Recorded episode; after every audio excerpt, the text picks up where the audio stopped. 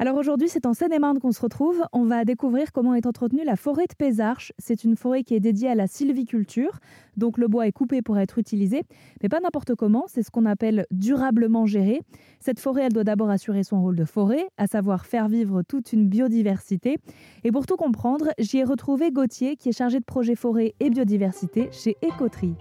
Merci beaucoup de me recevoir. Bah pas de problème. On y rentre dans la forêt? On y va. en arrivant dans cette forêt, euh, une fois que le diagnostic a été effectué, un diagnostic forestier puis biodiversité, euh, nous on a, on la chance de, maintenant connaître euh, différents experts forestiers, différents gens qui travaillent dans la filière bois. Et on, a eu, on, de, la vente de, cette, propriété. Et du coup, on a, pu acquérir cette parcelle-là et mettre en place la gestion qu'on souhaitait, qu'on souhaitait euh, euh, pour, euh, pour ce massif-là. En arrivant dans cette forêt, euh, une fois que le diagnostic a été effectué, euh, donc un, diagnostic forestier puis biodiversité, la, question c'est euh, comment, euh, comment l'écosystème se porte euh, et euh, quelles sont les actions qui peuvent être mises en place euh, afin, afin de, de- de l'optimiser et, et de l'aider à se développer de la meilleure des façons.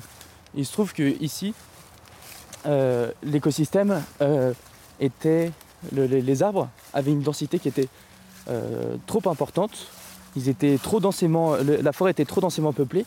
Du coup, on a, effectué cette éclaircie qui vise en fait à sortir une partie du bois afin, d'une part, de permettre la, création de matière bois, le, le- stockage carbone, et d'autre part, qui permettent aux arbres restant sur place d'avoir plus de lumière et plus d'espace pour se développer en fait. Donc l'idée par cette action, par, euh, ces éclaircies, euh, c'est de venir choisir euh, les arbres à qui on fait le plus confiance pour l'avenir. C'est-à-dire on se dit celui-ci a un potentiel qui est peut-être plus intéressant que ses voisins. Du coup on va venir en fait dégager un certain espace autour, autour de l'arbre afin de pouvoir lui permettre d'avoir le, le- le plus de chances de, de, de- de- de- de- de s'épanouir et du coup de grandir, de grossir, etc.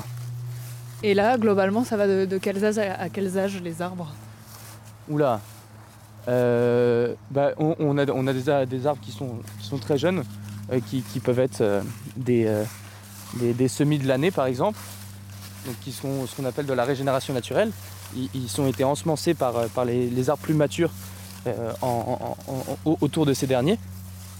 Et pour les plus vieux, euh, ce, serait, ce serait difficile à dire, mais on va arriver devant, devant, devant un, des, un, des, un des plus beaux chênes euh, de la forêt.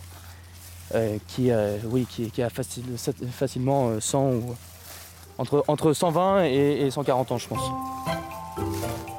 Donc on travaille sur différentes, strates de végétation et aussi en multi-essence. Donc là, c'était déjà le cas quand on est arrivé dans cette forêt. Euh, comme on peut le voir, on, a des arbres qui sont de- très diverses. Euh, mais dans des projets euh, de, plantation, par exemple, notre rôle va être d'amener de la diversité dès, la plantation.